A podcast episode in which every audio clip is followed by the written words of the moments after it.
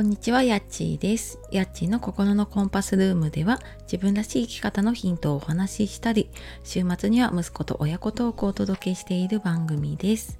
本日もお聴きくださいましてありがとうございます。えー、今朝はね、あの関東の方、あいにく朝から雨が降って、なんか昨日からね、すっごい急に涼しくなったのでね、まあ、逆にちょっと体調崩さないように気をつけていきましょう。で、えー、今日はねなんで私ばっかり大変な思いしなきゃいけないのっていう お話をしたいと思います、えー、なんかね心の声が漏れているような そんなタイトルなんですけれども、えー、あなたはこんな風に思うことはありませんでしょうか？であの毎日ね仕事とか子育て介護している方も中にはいらっしゃるかな。ねそうやって忙しいこと忙しい時間をねずっと過ごしているとうんもうなんで私ばっかりとかねああもう嫌だって思ったりすることがねあるんじゃないかなと思います。でまあ私もね結構ずっとそういう時期を過ごしてきたなと思っていてでななんでこうなっちゃってるかなっていうとやっぱりなんか自分よりもね周りを優先しちゃっていてでなんか自分の軸をね見失っちゃっていたなっていうふうに思います。でなんか気づかないうちにねやっぱり周りを優先していたりとか周りにどう思われているかなっていうのを気にしていて、うんまあ、時にはいい人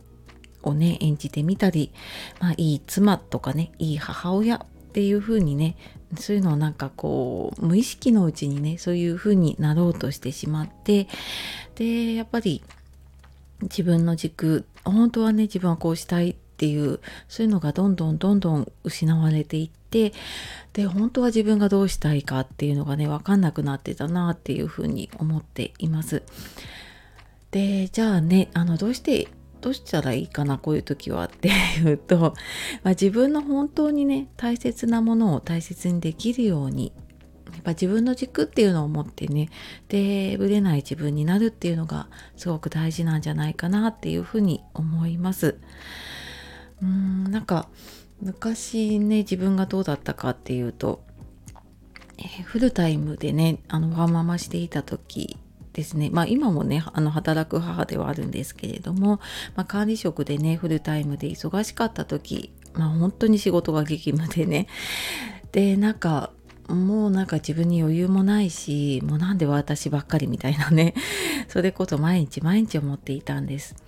でそんな時にまあ、のちょっと心理学とかね学んでいった時に、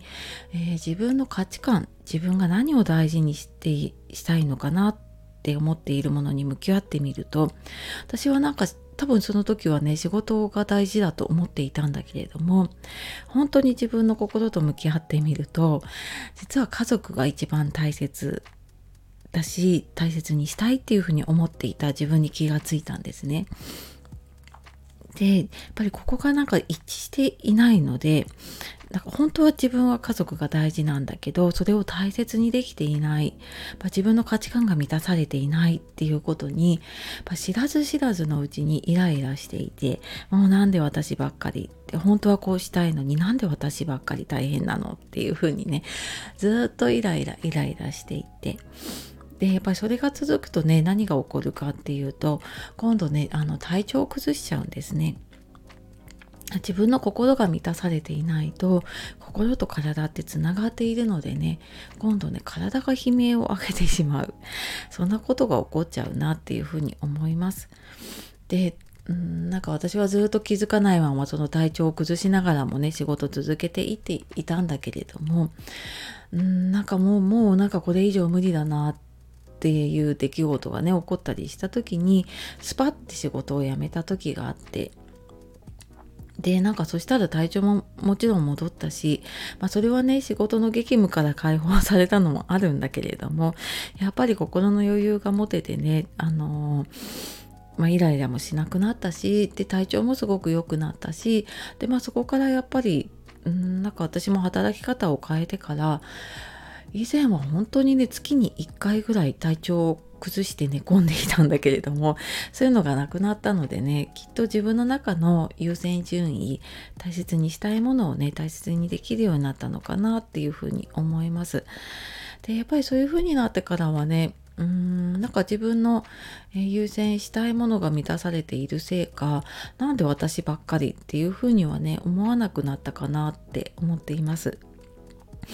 なのでねもうなんで私ばっかり大変な思いしてっていう風にちょっとねイライラするなっていう時には何が自分にとって大事でねうん、なんかその自分の軸っていうのをねちゃんと持てているかなっていうのをちょっと確認してみるといいんじゃないかなって思います。